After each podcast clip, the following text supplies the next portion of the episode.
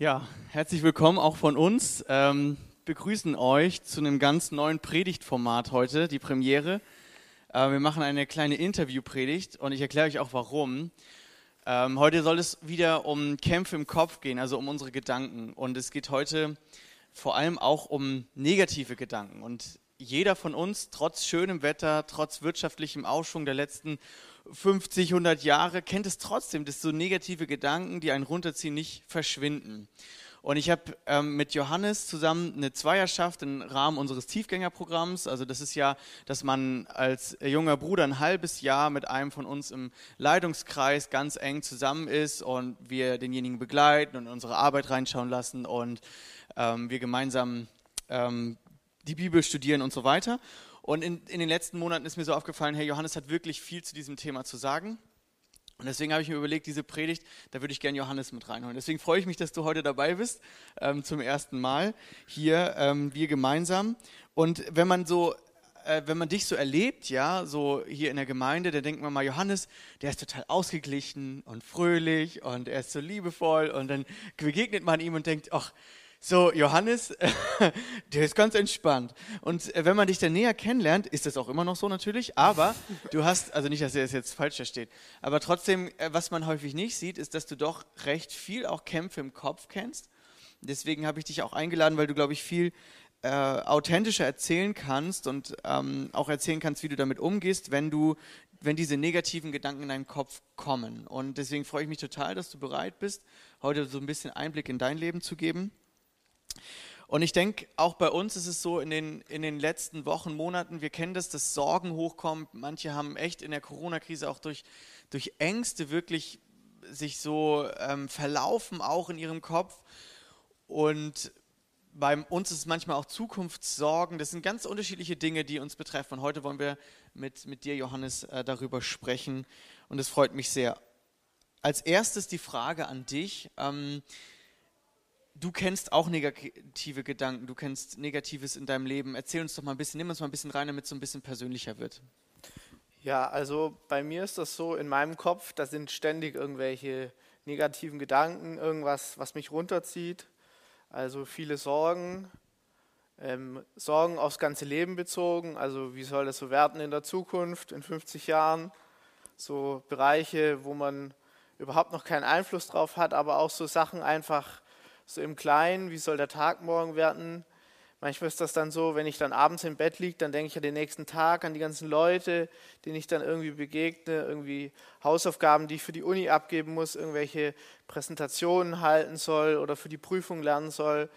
Und das wird dann manchmal so ganz viel und wenn das so alles auf einmal kommt, dann ist man so richtig, ja, so richtig doll niedergeschlagen und einfach so, fühlt sich so komplett überfordert vom Leben. Oder eine andere Sache, die mir auch sehr zu schaffen macht, ist immer ähm, so Einsamkeit. Und die Einsamkeit, die kann auch sein, wenn so ganz viele Leute um einen rum sind, dann ist es manchmal besonders schlimm. Aber dann fühle ich mich auch manchmal so, ja, so verlassen, so verzweifelt, so, ja, mit der Welt so komplett überfordert. Oder manchmal kommen auch so Gedanken der Sinnlosigkeit, irgendwie, dass man denkt so, was, was bringt das denn jetzt alles? Das ist doch eh jetzt alles vergänglich, das ist doch eh alles bald vorbei und so. Und dann fehlt einem so die komplette Lebenskraft einfach, ja, ja dagegen anzugehen und in den Tag zu gehen. Krass, danke, dass du das so ehrlich erzählst. Also Niedergeschlagenheit, aber auch diese Antriebslosigkeit, die du jetzt am Ende erzählt hast, Gedanken, die alle so kreisen. Ähm, ich glaube, wir kennen das alle ein bisschen, manche mehr, manche weniger. Ich brauche manchmal nur ein nettes Gespräch, ein bisschen Geselligkeit, dann ist bei mir, bei mir wieder rum. Bei dir ist es gar nicht so. Ähm, aber dazu gleich mehr. Erstmal diese Frage, warum ist es, warum ist es überhaupt äh, fatal, diese negativen Gedanken zu haben? Oder was, was macht das mit einem? Ja, ich habe vor zwei oder drei Jahren mal ein Buch über Schwermut gelesen, Schwermut und Depression.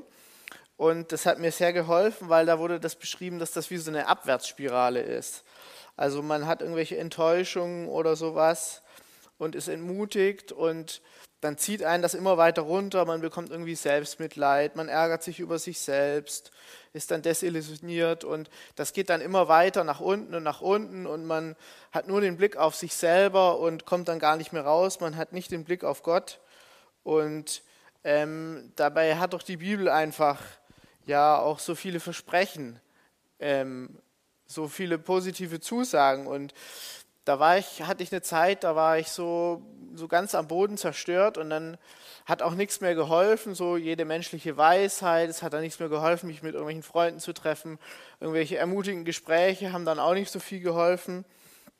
Und dann habe ich einfach angefangen, ähm, die Zusagen aus der Bibel mal wörtlich zu nehmen, also diese ganzen Versprechen, weil mir ist ja auch nichts anderes übrig geblieben.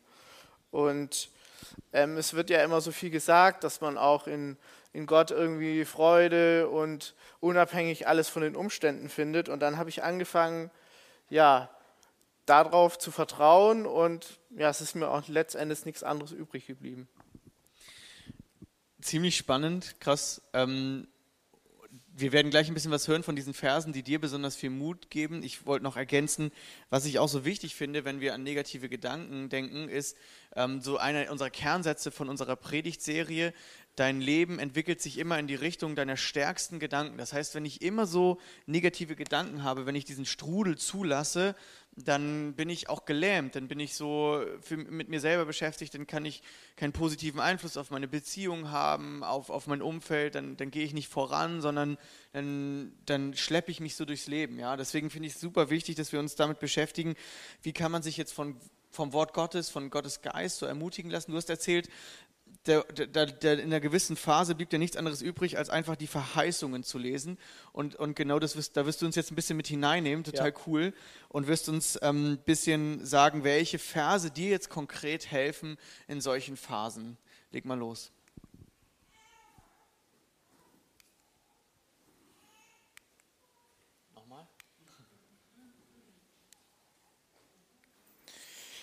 Ja, genau. Und zwar vor ein paar Jahren hat ein Freund zu mir mal gesagt, ähm, wenn du in der Notlage bist, dann musst du äh, bereit sein oder dann musst du darauf vorbereitet sein, dir das Evangelium selber predigen zu können. Und ich finde, der David, der ist für mich so ein, aus der Bibel, der auch die Psalmen geschrieben hat, ähm, der ist für mich so ein unglaublich großes Vorbild, weil er so ernsthaft einfach zu Gott gebetet hat und Lieder geschrieben hat und einfach so authentisch war. Und im Psalm 43 ähm, hat er mal gesagt, was bist du so aufgelöst, meine Söhle, und was stöhnst du in mir? Harre auf Gott, denn ich werde ihn noch preisen, das Heil meines Angesichts und mein Gott. Und ähm, diesen Vers mag ich besonders, weil ähm, David führt anscheinend Selbstgespräche und er ähm, tröstet sich selber. Also er weiß, Gott kann ihm helfen, er ermutigt sich quasi. Er sagt so, wieso bist du denn überhaupt traurig? Gott wird dich, wird dich da schon wieder rausführen. Äh, und er weiß, dass er hat da so einfach so eine, so eine Zuversicht. Und das ist einfach was, was mich auch ähm, gerade so dieses Selbstgespräch oder die Psalmen vom David, die finde ich immer sehr ermutigend, weil man hat ja, wenn man irgendwelche Sorgen hat, immer das Anliegen, das jemand anders weiter zu erzählen. Manchmal hat man auch nicht immer jemanden oder ähm, die Person versteht einen dann nicht. Manchmal ist man dann auch in so einer Situation und denkt so, keiner versteht mich. Und dann hat man ja immer noch Gott. Und dann habe ich mir einfach gesagt, Gott, mein persönlicher Seelsorger, er ist immer da, ich kann ihm immer alles sagen und ihm immer sagen, ähm, ja, was mir auf der Seele liegt. Ja, und eine andere Sache, die mir irgendwann wichtig geworden ist, ist, äh, meine Probleme und meine Sorgen einfach ins Verhältnis zu setzen. Also ins Verhältnis zum großen Ganzen. Also die ganze Menschheit und ich auch haben ja das Problem, wir sind Sünder und wir können eigentlich nicht zu Gott kommen. Und dieses riesengroße Problem hat Gott gelöst, indem er seinen Sohn geschickt hat, er ist am Kreuz gestorben.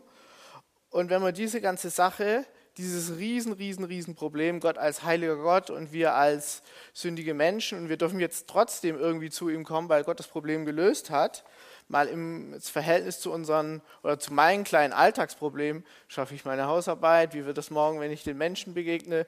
Oder keine Ahnung, wie wird es mit der Rente? Oder sonst irgendwas, ähm, ins Verhältnis setzt, ähm, dann relativiert sich das auch irgendwie. Also Gott hat das ähm, größte Problem der Menschheit gelöst und dann wird es einfach ähm, für mich im Verhältnis ganz klein. Und ähm, in diesem Vers, Johannes ähm, 3, Vers 16, da ist auch davon die Rede, dass Gott die Welt liebt. Und das ist ja auch so ein, so ein tiefes Bedürfnis, was einfach jeder hat, so geliebt zu sein. Und wenn man weiß, man, von Gott bekommt man einfach so eine bedingungslose Liebe, die unabhängig von den Menschen ist. Also man muss sich nicht mehr auf, man ist nicht mehr auf Menschen einfach angewiesen, ähm, von denen Liebe zu bekommen. Und ähm, eine weitere Sache ist, ähm, Gott hat einfach ganz andere Maßstäbe wie wir und er denkt auch ganz anders. Im Hebräerbrief im 12. Kapitel, ähm, da geht es um Erziehung und ähm, da heißt es in dem Brief, dass ähm, wenn man jemanden liebt, ähm, dann erzieht man ihn auch. Und da geht es darum, ähm, dass Väter ihre Kinder sehr streng erziehen und aber auch nach ihren eigenen Vorstellungen. Aber dass der Vater im Himmel wirklich weiß, was man braucht und was gut für einen ist. Und im Hebräer 12, Vers 11 heißt es, alle Züchtigung scheint uns zwar für die Gegenwart nicht Freude, sondern Traurigkeit zu sein.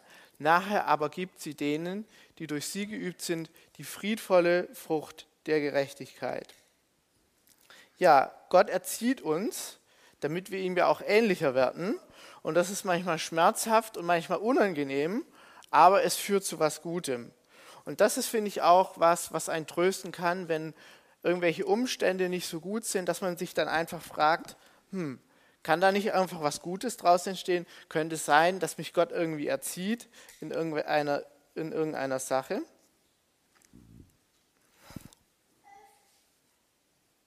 Ähm, wenn ich mal dazwischen gehen darf. Ja. Vielen Dank für diese Perspektive. Also du sagst, ähm, eine ganz neue Perspektive zu bekommen auf meine Probleme. Gott immer alles zu sagen und auch zu sehen, er hat eigentlich das größte Problem gelöst. Und trotzdem ist es ja so, ähm, selbst wenn wir sagen, äh, wir wollen einen anderen Maßstab haben, also wir, denk, wir denken darüber nach, okay, alles, was Gott schenkt, das ist irgendwie zu meinem Besten. Und trotzdem kommen ja Sorgen und Nöte trotzdem noch. Also auch wenn ich diese Grundeinstellung habe, ähm, dass Gott alles in der Hand hat, dass er sogar die größten Probleme lösen kann, kommen ja Sorgen in unserem Leben. Und was ich auch so interessant finde, ist, dass ähm, ja auch in der Bibel, manche denken ja, wenn ich Christ werde, dann habe ich gar keine negativen Gedanken mehr, dann ähm, habe ich kein Problem mehr mit ähm, ja, Sorgen, dann, dann, passt, dann, dann vertraue ich immer oder so. Aber auch in der Bibel ist ja nicht der Fall. Du hast David jetzt zum Beispiel schon zitiert, David, Jeremia, Elia, das sind so ein paar Personen, die mir einfallen, die so mit negativen Gedanken zu kämpfen hatten, also die auch totale Sorgen und Nöte erlebt haben. Ähm, und die Bibel ist ja so cool ehrlich dazu, dass, dass, dass Sorgen auch kommen in unser Leben, aber sie bietet auch etwas dazu an, ja. Und ich glaube, du wolltest auch noch, wirst auch noch was sagen zu Sorgen. Wie gehen wir mit Sorgen um? Ja, genau. Und zwar ähm, in der Bergpredigt, da ist einer meiner Lieblingsabschnitte, ähm, wo es um Sorgen geht. Da heißt es, ähm, so seid nun nicht besorgt, indem ihr sagt, was sollen wir essen oder was sollen wir trinken oder was sollen wir anziehen? Denn nach all diesem trachten die Nationen. Denn euer himmlischer Vater weiß, dass ihr dieses alles benötigt. Und das finde ich eine sehr schöne, ermutigende Zusage, dass ähm, Jesus da einfach sagt, wieso seid ihr euch denn besorgt? Ähm, darüber machen sich die Leute quasi Gedanken, die, die, die nicht an Gott glauben. Aber ähm, euer himmlischer Vater, der weiß doch genau, ähm, was ihr braucht. Und dann heißt es weiter, trachtet aber zuerst nach dem Reich Gottes und nach seiner Gerechtigkeit und alles ähm, wird euch hinzugefügt werden. Und ähm, dieser Vers, über den habe ich mehrere Jahre lang immer wieder nachgedacht und am Anfang war der mir für mich so ein, so ein Stressvers. Du musst nach dem Reich Gottes trachten, sonst geht alles irgendwie einen Bach runter oder sowas. Und irgendwann wurde das für mich voll zum Ermutigungsvers. Das war einfach eine Entspannung, dass ich gedacht habe, okay, ich kann nach dem Reich Gottes trachten und alles andere wird dann hinzugefügt. Also alles, was ich brauche, also erstmal an Gott denken und Gott schenkt mir dann schon mal also das, was ich dann wirklich brauche. Weil oft denkt man ja auch, man braucht irgendwelche Sachen und man braucht sie dann gar nicht in Wirklichkeit. Und darunter habe ich nochmal ein Beispielvers, was das denn jetzt heißen könnte nach dem Reich Gottes trachten. Einfach im Jakobus heißt es, dass ein unbefleckter Gottesdienst ist, Waisen und Witwen in ihrer Bedrängnis zu besuchen. Also das ist gar nicht so schwer, einfach nach dem Reich Gottes trachten. Oder noch ein anderer Vers, ja? Ja, was ich, was ich immer denke, wenn, wenn man das so sagt, das klingt so einfach, aber also Sorgen heißt ja nicht, dass man sich nicht kümmern soll. Also man soll sich schon kümmern, ja. Ja. Aber was, was würdest du sagen, wann sind Sorgen jetzt um die eigenen Zukunftsfragen, um die Versorgungsfragen und so. Wann sind Sorgen jetzt zum Beispiel falsch oder wie, wie wägst du das ab? Wie gehst du damit konkret um? Also das, man, du musst dich ja trotzdem kümmern. Du musst jetzt auch einen Wohngeldantrag stellen oder so und nicht sagen, ja, Gott kümmert sich schon um alles oder so. Das ist, das ist ja damit nicht gemeint, oder? Nee, also ich glaube, das geht nicht darum, dass man einfach so sich um nichts kümmert, sondern man sollte schon sein, sein, sein Ding machen, man sollte schon zuverlässig und ordentlich alles erledigen und auch sich selber um seine Sachen kümmern. Aber wenn einen jetzt die Sorgen so einnehmen, dass das alles nicht klappen könnte und einen so runterziehen, das ist, ähm, das ist dann ähm, keine gute Sache. Und vor allem, was mich auch noch ermutigt, dass, dass Gott das einfach auf, auf so Essen, Trinken und Anziehen, dass er das beschränkt. Und dann kann ich einfach auch dankbar sein, weil ich denke mir so, das ist so quasi die Grundlage, die Gott einem stellt und dass man damit zufrieden sein soll. Und das habe ich ja alles, also muss ich mir dann auch keine Sorgen machen. Und ähm, ein zweiter Vers, auch noch ein ähnlicher Vers, ähm, da geht es darum, ähm, das sagt auch Jesus, dass ähm, was ihr allen dieser meiner geringsten Gebrüder getan habt, das habt ihr mir getan. Und danach sagt er irgendwie, ähm, dass ihr, ähm, ihr habt mir nichts zu essen gegeben, als ich Hunger hatte und als ich Durst habe, habt ihr mir nichts zu trinken gegeben.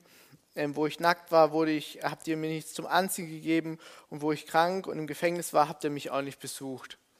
Also das heißt, immer wenn man sich um andere Leute kümmert, wenn man sie besucht und sowas, dann tut man das gleichzeitig auch für Jesus. Und das heißt, das ist so eine ganz einfache, praktische Sache, so als Beispiel, was man tun kann, ähm, um zuerst ähm, nach dem Reich Gottes zu trachten.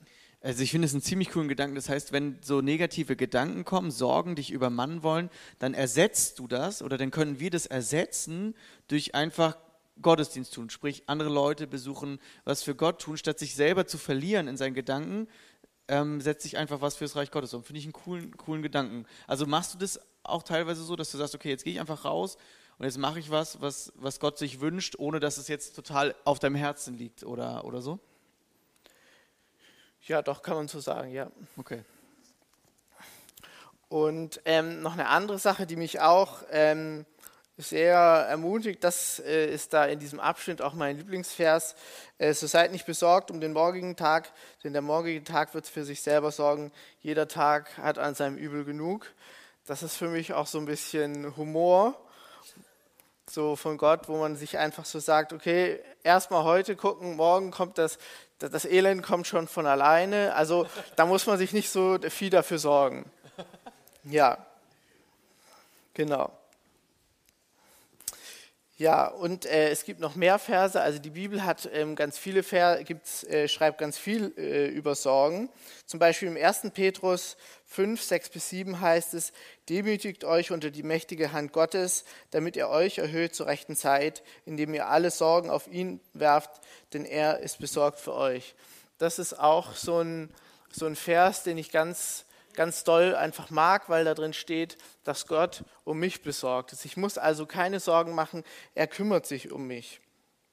Und eine andere ähm, sehr, sehr interessante Sache ist, dass das heißt, demütigt euch nun unter die mächtige Hand, damit er euch erhöht, indem ihr alle eure Sorgen auf ihn werft. Das heißt, der Umkehrschluss ist, wenn ich mir Sorgen mache, dann ist das ja auch Hochmut. Das heißt, ich vertraue gar nicht auf Gott. Ich glaube gar nicht, dass Gott ähm, gut ist. Das heißt ja, wenn ich mir Sorgen mache, heißt das und das nicht abgeben will an Gott, heißt das ja so viel wie, hm, ich glaube nicht, dass das Gott das schafft. Ich muss das selber irgendwie hinkriegen. Ich weiß zwar nicht, wie ich das äh, schaffe, aber irgendwie muss ich das selber machen. Gott kann das nicht schaffen. Und das ist, glaube ich, eine hochmütige eine Einstellung und das habe ich dann auch bei mir gemerkt und, und da kann ich einfach nur weitergeben, auch ähm, wenn man sich äh, Sorgen macht, dass man das auch Gott bekennt, dass man ihm einfach bekennt, dass man hochmütig ist, dass man nicht, nicht das ihm einfach abgeben will. Ich habe mal ähm, gehört, dass dieser Vers, in dem ihr alle eure Sorgen auf ihn werft, kein Boomerangwurf sein soll, ja, sondern dass man es wirklich wirft wie so eine Last, wo du es auch bei Gott lässt und nicht nur so ein Boomerang, der dann wieder zurückkommt, so ein Boomerang-Gebet, sondern wirklich zu beten, Gott, nimm diese Sorgen, behalt sie bei dir so. Ne? Ähm, das das kenne ich auch selber, dass man sich bewusst manchmal hinsetzen muss und sich diszipliniert. Am liebsten will man sich tausend Gedanken machen, die Lösung selber finden, äh, rumgoogeln und was aufschreiben. Das ist alles gut, aber an einem gewissen Punkt muss man sagen, okay Gott, jetzt gebe ich dir diese Sorgen und dann betet man so lange, bis, bis die Last wirklich abgeschmissen ist, abgeworfen ist und nicht mal nur so kurz. Also finde ich auch einen mega wichtigen ähm, Vers. Ja, genau. Also das ist für mich auch eine, eine sehr wichtige Sache. Das hast du ja gerade gesagt, so das Gebet, dass man Gott ja auch alles im Gebet sagen kann. Da ist mir immer der David einfach, der die Psalmen geschrieben hat, der ist mir da einfach ein Vorbild, weil er einfach alles gesagt hat, was so in ihm drin ist, die ganzen Sorgen, seine Nöte, aber auch seine Freude, wenn er mal sauer war, wenn er zornig war. Das hat er einfach Gott alles gesagt und das kann man ihm einfach abgeben und das ist auch befreiend. Also das ist auch für mich befreiend. Aber jetzt habe ich so ganz viel auch über Sorgen gesagt. Aber das Schöne ist, ähm, in der, die Bibel schreibt auch was über Freude und Glücklichsein. Und das sind auch viele praktische Sachen, was man so einfach umsetzen kann. Also so, wie man quasi eine Grundlage schaffen kann, dass man Freude hat oder ähm, glücklich ist. Und ähm, ich habe das jetzt mal genannt, Freude durch Gemeinschaft ähm, mit Gott. Und zwar im ersten Johannesbrief, im, im ersten Kapitel, geht es darum, da schreibt der Johannes an die Gemeinde, mh, mm, ähm, dass sie Gemeinschaft haben mit dem Vater und dem Sohn Jesus Christus und ähm, dass man, wenn man Gemeinschaft mit ihm hat, auch Gemeinschaft mit Gott hat. Und diese Gemeinschaft mit Gott, die schafft Freude. Und das ist einfach so eine, so eine unglaublich ermutigende Sache für mich einfach, dass ich weiß, wenn ich Gemeinschaft mit Gott haben kann, dann schafft das Freude. Das ist ein, ist ein Grund zur Freude. Aber das geht dann in dem ersten Kapitel auch noch weiter und sagt, wenn wir aber im Licht wandeln, wie er im Licht ist, haben wir Gemeinschaft miteinander und das Blut seines Sohnes reinigt uns von jeder Sünde. Das heißt, wenn man mit Gott Gemeinschaft haben will, dann muss man auch im Licht wandeln. Das heißt, da kann nicht irgendwie was Dreckiges sein, da kann keine Sünde irgendwie zwischen, zwischen uns und Gott sein. Das trübt die Gemeinschaft. Aber danach kommt ein sehr ermutigender Vers, der Vers 9. Wenn wir unsere Sünden bekennen, ist er treu und gerecht, dass er uns unsere Sünden vergibt und uns reinigt von jeder Ungerechtigkeit. Das heißt, immer wenn diese Gemeinschaft einfach getrübt wird und ähm, irgendwas zwischen mir und Gott steht, dann kann man das einfach klären. Dann kann man das einfach ihm bekennen. Dann ist die Gemeinschaft wieder da und sie ist wieder hergestellt. Das kann man sich vielleicht so ein bisschen vorstellen wie in einer Beziehung. Also entweder in der Ehe oder mit einem Freund, in der WG. Wenn sowas zwischen dem anderen, zwischen mir und dem anderen steht, dann ist die Gemeinschaft getrübt. Dann, dann merkt man, da ist nicht so Frieden, da ist keine Freude da. Aber wenn man das dann ausspricht, wenn man sich ausspricht, das einander bekennt, dann ist das wieder alles bereinigt und geklärt. Und so ist das dann für mich auch, wenn, ich, wenn, wenn die Gemeinschaft einfach zu Gott getrübt ist und ich ihm dann einfach alles bekenne, dann ist sie wieder da und die Bibel verspricht einfach, ähm, dadurch entsteht Freude. Und ähm, ein anderer Vers, da geht es ums Glücklichsein. Ähm, das ist im Psalm, Psalm 1, nicht Psalm 11, im Psalm 1, da heißt es, glücklich der Mann, der nicht folgt dem Rat der Gottlosen, der den Weg der Sünder nicht betritt und nicht im Kreis der Spötter sitzt, sondern seine Lust hat am Gesetz des Herrn und über sein Gesetz sind Tag und Nacht. Ja, also in diesem Vers geht es auch darum, dass man glücklich sein kann. Und zwar, wenn man über das Gesetz Tag und Nach, äh, Nacht ähm, nachdenkt. Und ähm, der Psalmschreiber, das Interessante finde ich, dass der Psalmschreiber hatte ja damals nur wirklich das Gesetz. Also aus dem Alten Testament dieses Gesetz, was für uns heutzutage so ein bisschen langweilig klingt. Wenn man noch die zehn Gebote hat, dann denkt man so, okay, aber danach diese ganzen Gesetzesregeln, die klingen ja alle nicht so spannend. Und er hat gesagt, man ist glücklich, wenn man darüber nachsinnt. Und auch der David hat gesagt, dass es ihm so zur Freude ist, das Gesetz. Und in dem anderen Psalm schreibt einer, dass in der Fremdlingschaft, dass das Gesetz einem äh, zu Gesängen geworden ist.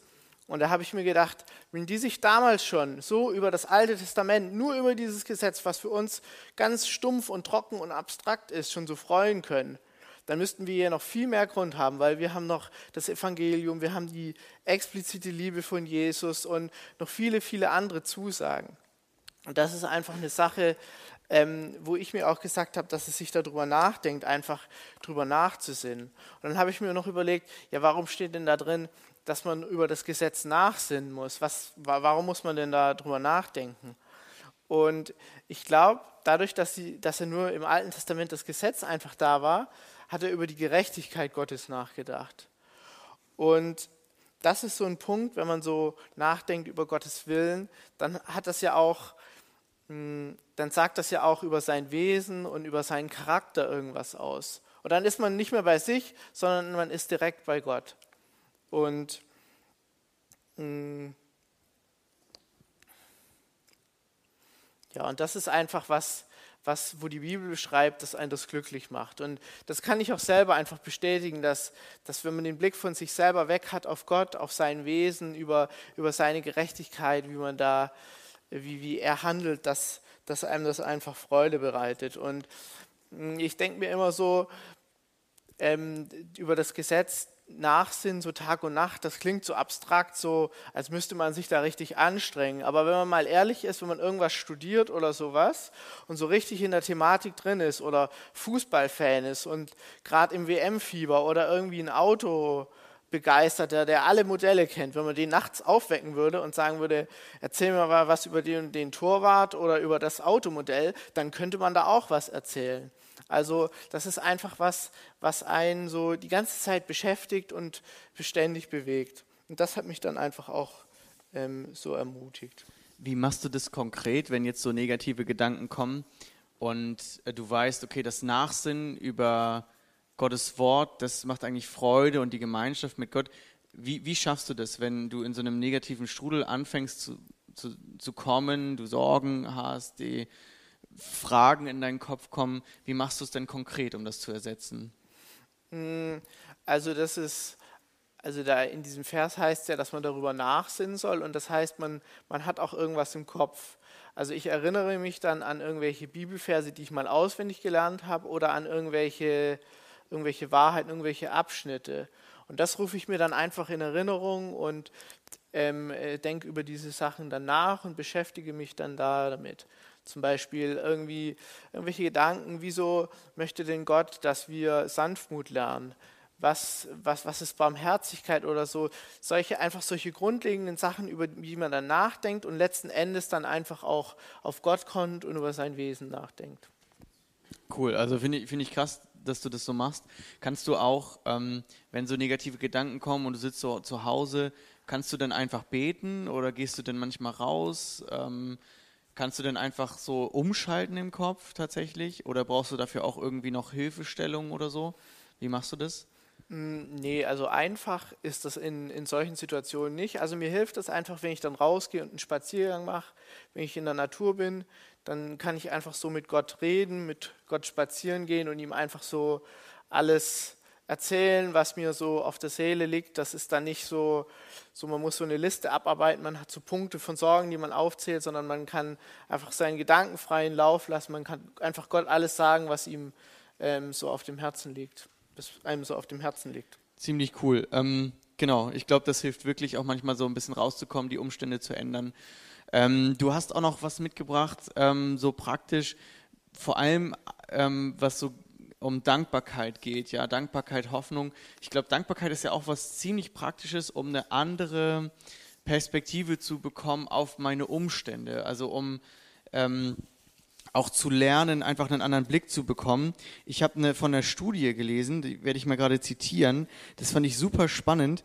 Da hat man eine ähm, Übung gemacht und zwar stellten da Forscher 2005 äh, fest, wenn man ähm, gewisse Probanden, also so eine Gruppe von Leuten, einfach jeden Abend drei Punkte hat aufschreiben lassen, worüber sie dankbar sind am Tag, dann hat das ein, eine Riesensteigerung an Lebenszufriedenheit gebracht und hat die depressiven Symptome komplett abgeschwächt. Das ist so ein richtiger Studiengang mit einer anderen mit einer anderen Gruppe sozusagen dann, die das nicht gemacht haben. Und ähm, das Interessante ist ja, bevor all diese Studien in unserer Neuzeit gemacht wurden, hat die Bibel eigentlich schon genau diese gleichen Tipps ähm, zur Dankbarkeit. Magst du uns da noch ein paar Verse weitergeben? Ja, ähm, die Bibel fordert uns ganz viel auf, ähm, dankbar zu sein. Zum Beispiel Kolosser 3, Vers 15. Und der Friede des Christus regiere in unseren Herzen, zu dem, auch, ähm, zu dem ihr auch berufen worden seid in einem Leib und seid dankbar. Und danach im nächsten Vers heißt es, und trübt den Geist nicht. Also die Bibel fordert uns einfach ganz klar dazu auf, dankbar zu sein. Also das ist so eine, so eine Lebenseinstellung, so eine bewusste Entscheidung. Aber auch im Hebräerbrief, ähm, im 28. Vers, ähm, da ähm, heißt es, ja, dass wir ein unerschütterliches Reich empfangen haben und deshalb ähm, dankbar sein sollen.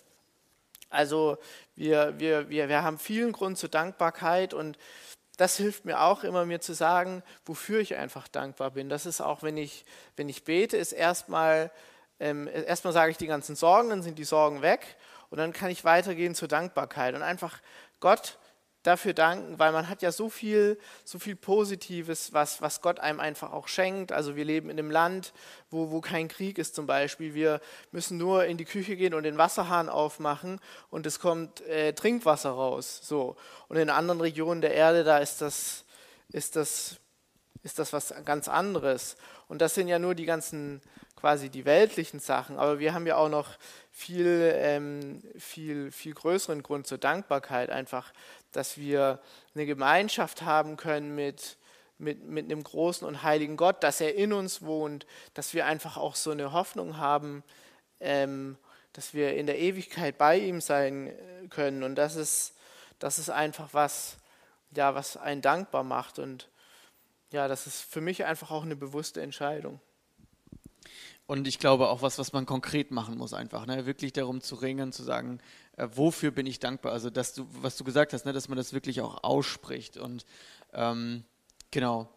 Johannes, ich bin dir super dankbar für deine ganzen Tipps, ähm, für die ganzen Verse. Ich hoffe, für euch alle war was dabei. Du hast gleich noch ein Video ähm, mitgebracht, ähm, wo du äh, jemanden, ja, wo jemand von Open Doors interviewt wurde. Ich weiß nicht, wer von euch Open Doors kennt, diese ähm, Vereinigung, um verfolgten Christen eine Stimme zu geben und sie zu unterstützen.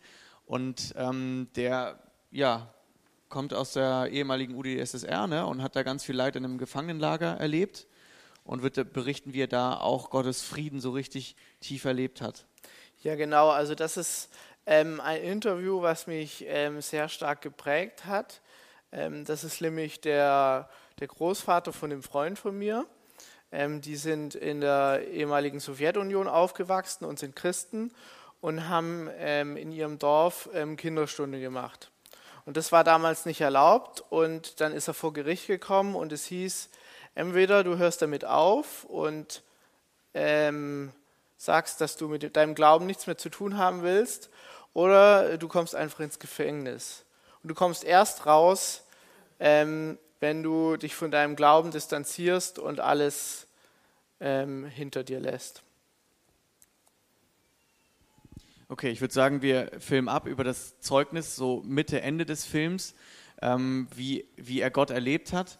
Danach gebe ich noch einen Abschlussimpuls und ähm, danke dir, Johannes, für deine ehrlichen Worte. Zeugen, du bist grüßt. Ich kam in die Ziegelbrennerei und äh, mussten Ziegel brennen. Und da wurden die Arbeiter wurden im gelähenden Ofen reingejagt. Da haben wir uns ganz nass gemacht und die Schuhe voll Wasser gemacht. Und dann sind wir so Luft genommen und dann rein im Ofen. Und das war da schrecklich heiß. Der Dampf ist sofort von unseren Kleidern, die, das hat gedampft. Es waren kleine Zeiten, waren die trocken, mussten wir wieder laufen und die, die Füße, das Wasser wurde so heiß. Äh, da standen wir fast in der Glut. Und äh, dann sind wir wieder raus, wieder nass gemacht und wieder Luft geschöpft und wieder schnell, schnell, schnell die. Wir mussten da Paletten voll machen und schon selbst die Arbeit, die war schrecklich. In solcher Hitze und die Norm, die muss sein. Und da kam ich manchmal auch in ganz schwere Situation innerlich. Ob zwar ich da nicht so mit der Angst hatte zu tun, aber mit der Not, wie soll es weitergehen? Und dann, wo ich einmal so, so kaputt war und so niedergeschlagen, und dann dachte ich, Herr, hilf mir doch, Herr, hilf mir. Ich kann nicht mehr weiter. Bis wir dann reinkamen, war das Essen fast immer aufgegessen. Und da lag dann nochmal irgendwo was, eine Krust oder ein Stückchen Knoblauch, sogar das war. Und dann habe ich manchmal das gegessen und der Körper hat mir geflattert vor Schwäche. Und da habe ich gebeten, Herr, hilf mir doch und lass mich doch wieder deine Nähe verspüren. Und wirklich, da erfüllte mich der Herr mit einmal mit solcher Freude, mit solcher Gegenwart. Und ich habe so gejubelt in mir und ich sprang vor Freude. Und so sagte Herr, sag ich, höre auf, Herr. Ich kann den Segen nicht ertragen. So voll war ich. Und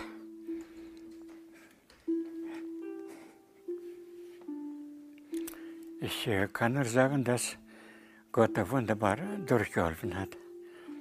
Und das war schwer, aber mit Gottes Hilfe war es gut. Ich kann nicht klagen. Und ich habe da erstmal gelernt, wie gut Gott ist, wie sehr er hilft, wie er seine Kinder nicht verlässt, sondern immer wieder neue Kraft gibt. Und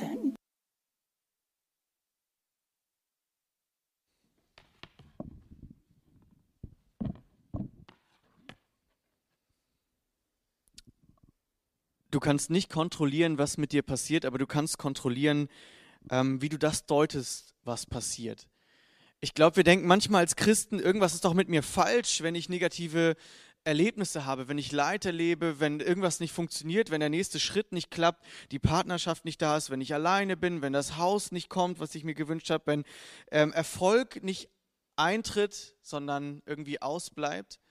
Und der Punkt ist, dass dass wir uns das selbst zuschreiben, dass wir dann sagen, irgendwas stimmt mit mir nicht, ist falsch. Das ist die Sünde, das ist der Teufel, der dieses Negative in unser Leben reingebracht hat. Ähm, der möchte, dass wir uns selbst zerstören und dass wir uns um unsere negativen Gedanken drehen und sagen, ähm, irgendwas stimmt doch bei mir nicht. Bei mir geht es nicht so voran wie bei anderen. Und dann verliert man sich in so einen Strudel und denkt, irgendwas muss ich anders machen und dann schafft man es nicht. Und dann denkt man immer an sich und es, es funktioniert alles nicht. Und als Paulus unterwegs war mit Gott, hat er ihn so krass erlebt und dann ging es aber immer weiter bergab. Plötzlich musste er durch die Türkei reisen, Umwege nehmen, weil alles war irgendwie verbaut. Er kam nicht mehr in die Orte, in denen er eigentlich Gemeinde gegründet hatte und war total verzweifelt und hat, hat auch Gott, Gott nicht mehr direkt erfahren. Am Anfang hat er ihn noch gehört und irgendwie kam so eine Phase in seinem Leben, da war Gottes Stimme nicht mehr direkt. Und da muss er sich doch auch gefragt haben, was passiert jetzt? Und am Ende vom Lied wird er auch noch gefangen genommen. Und dann muss sich Paulus doch gefragt haben, sag mal, was soll das denn Gott? Jetzt bin ich für dich unterwegs, jetzt bin ich Christ und jetzt passieren mir so negative Gedanken. Aber was Paulus nicht macht, ist, er sagt nicht, in, sein, in einem seiner letzten Briefe an die Philipper, er schreibt nicht, liebe Freunde, das ist mir alles jetzt hier passiert und es ist für mich genug, ich komme nicht mehr in die Gemeinde, ich mache den ganzen Dienst nicht mehr, ich treffe niemanden mehr, ihr, ihr könnt mich alle mal. Sondern er sagt, liebe Freunde, ihr sollt wissen, dass alles, was hier mit mir geschieht, letztendlich zur Verbreitung der Botschaft Gottes beigetragen hat. Paulus deutet das, was er erlebt, anders. Er erlebt nichts Gutes in dem Moment. In den Fesseln zu sein, ist für ihn ja auch nichts Gutes. Das ist ja nicht total positiv. Aber er deutet das, was er erlebt, anders, weil er einen neuen Blick bekommt. Weil er erstens einen Frieden bekommt, von dem er selber schreibt und den wir auch gerade von diesem ähm, Mann erlebt haben. Ein Frieden, nach dem sich Paulus auch immer wieder ausgestreckt hat und von dem Johannes auch erzählt hat, dass man sich nach Gott ausrichtet und sagt, Gott, komm doch in diese Situation. Schenk mir diesen Frieden, der meinen Verstand übersteigt, auch wenn ich gerade echt in so einen sorgenvolle Gedanken komme. Bitte nimm diese Sorgen und schenke mir Gedanken des Friedens und der Hoffnung. Und dieses Gebet musst du aktiv sprechen lernen. Äh, wir sind ja so, dass wir als erstes auf negative Dinge selbst reagieren. Wir fangen an zu wühlen, zu rödeln, was zu lösen zu wollen, uns Sorgen zu machen. Und dann muss man einmal so einen Schnitt machen, muss sagen, stopp. Jetzt möchte ich sagen, Gott, bitte nimm du diese Sorgen. Nimm du das, was jetzt passiert und schenk mir deinen übernatürlichen Frieden. Und der zweite Punkt ist, also einmal dieses Gebet, schenk mir deinen Frieden. Und der zweite Punkt ist, ähm, bitte, Gott, zeig mir eine andere Sicht auf die Dinge die die Welt nicht hat. Also wenn du Christ bist, dann ist diese großartige Hoffnung da, dass alles, was dir passiert und was mir passiert, zum Besten für uns dient. Das ist übrigens mein Lieblingsvers in der Bibel. Da steht in Römer 8, Vers 28. Alle Dinge werden uns zum Besten mitwirken. Die werden nicht super sein. Da steht nicht, sie sind alle super, die Dinge. Nee, nee, sie werden zum Besten mitwirken. Sie werden irgendwann in Gottes großem Plan ein Baustein sein. Das heißt, auch alles Negative, was du erlebst, alles Leid, was du gerade erfährst, alles, was bei dir gerade nicht funktioniert, in Job, Beziehung, Ausbildung, Partnerschaft oder im Studium, alles das, wenn du das wirklich glaubst, das, das, das wird dir zum Besten dienen. Jeder Umweg muss dich nicht in einen negativen Gedankenstrudel reinbringen, auch wenn du schon in einem steckst oder einem warst. Auch das will Gott gebrauchen. Ey, wenn wir diesen Blick bekommen, dass alles das, was, was mit uns passiert, wirklich Gott nutzen kann für etwas Positives und damit sein Reich bauen will, die Welt verändern will, in dem Sinne, dass er Menschen zu sich zieht, dann ist das ein Blick, der kann uns glücklich machen. Der kann uns mit Freude erfüllen. Und deswegen ist die falsche Frage, Gott, warum erlebe ich das jetzt? Gott, was soll das alles? Gott, ich bin ich zu schlecht? Gott, was habe ich nur falsch gemacht? Klar kann man diese Klagen bringen, aber bei diesen Fragen sollte man auf gar keinen Fall bleiben. Die richtigen Fragen sind, Gott, was willst denn du gerade an mir arbeiten? Oder Gott, was hast denn damit gerade jetzt vor? Und Gott, zeig mir doch, warum ich das erleben muss und komm mit deinem Frieden in mein Leid. Was ich ganz wichtig finde, ist, bleib mit deinen negativen Gedanken nicht alleine. Setze das um, was Johannes gesagt hat. Ähm, lies dir Verheißungen durch, lies dir diese Verse nochmal durch, du kannst die PowerPoint bekommen, die kann Johannes dir gerne weiterleiten. Du kannst diese Verheißung aus dem Wort Gottes lesen und darüber nachsinnen. Du kannst aktiv rausgehen aus deinen Gedanken und mit anderen und mit Gott darüber sprechen. Wisst ihr, wir machen häufig eine falsche Reaktion. Wir sagen, oh, wenn es mir nicht gut geht, dann gehe ich heute nicht zum Gottesdienst oder dann gehe ich nicht zum Hauskreis oh, ich bin gerade so schwermütig, ich habe gar keinen Bock. Ich kenne diese Gedanken auch. Manche Abende denke ich, ich bin so kaputt, ich habe so viele Menschen und Eindrücke heute gehabt. Und dann kann ich mir den Hauskreis eigentlich schenken. Das Gute ist, ich ähm, bin äh, Leiter des Hauskreises, also kann ich mir nicht schenken. Und jedes Mal, ja, das meine ich wirklich ernst, jedes Mal, wenn ich dann beim Hauskreis war, war das nicht Belastung. Es war Erfüllung. Leute haben mir Dinge zugesprochen. Gott hat durch sein Wort und durch andere zu mir gesprochen und ich bin dadurch nicht kaputter danach, sondern erfüllter. Das heißt, die Reaktion, wenn negative Gedanken sich bei mir sammeln, ist nicht, ich gehe nicht in Gemeinschaft rein. Gut, du musst nicht so der gesellige Typ sein. Du kannst auch dich mit Einzelnen unterhalten oder mit Gott einfach nur in Gemeinschaft gehen. Aber die Reaktion auf negative Gedanken ist niemals Passivität. Es muss immer aktiv sein, in Gottes Gemeinschaft und in Gemeinschaft mit Christen zu gehen. Und Gott zu sagen, ich möchte jetzt, dass du mir begegnest in meinem Leid und in meinen negativen Gedanken. Ich möchte für dich zu Hause und auch für uns jetzt hier gemeinsam beten und ihr könnt gerne dazu aufstehen.